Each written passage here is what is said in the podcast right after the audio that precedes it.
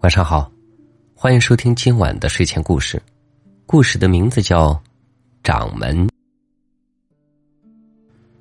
与相邻山头的捷报连连不同，此时的门派上下都处于阴郁之中。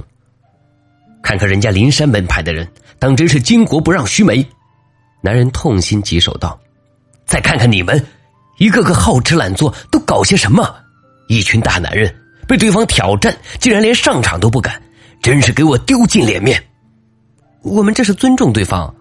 最小的徒气不服气道：“你难道想让江湖的人都传你堂堂正正掌门教出来的徒弟，只知道在武林大会上欺负姑娘吗？”哼！你还顶嘴！男人眉毛一竖，找什么借口？不敢就是不敢，骂你两句。你不是也没敢上场吗？小徒弟嘟囔道。男人的脸涨得通红。十年前。他与灵山门派的掌门曾是恋人，也是对手。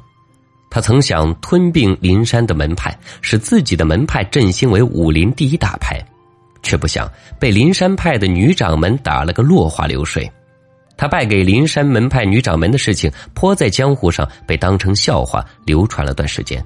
那之后，他苦练剑技，振兴门派。但尽管现在的能力与曾经的自己已不可同日而语，男人心中。却依旧有着这块阴影，也正因此，这些武林大会上，男人在潜意识的驱动下，始终避而不战。那，那不一样。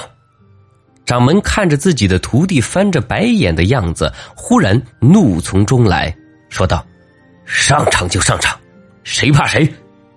然而，他想上场打上一局，灵山门派的女掌门却是丝毫不为所动。作为一派掌门，男人又不能做欺负对方弟子的事情，只能把徒弟强行赶上台去，又眼睁睁的看着自己的徒弟一个接一个落败，男人连死的心都有了。偏偏对方的人却总挑着他的弟子挑战。数天过去，正当男人几乎绝望时，对方却突然派出了和亲的使者。不是说和亲吗？掌门有些愣。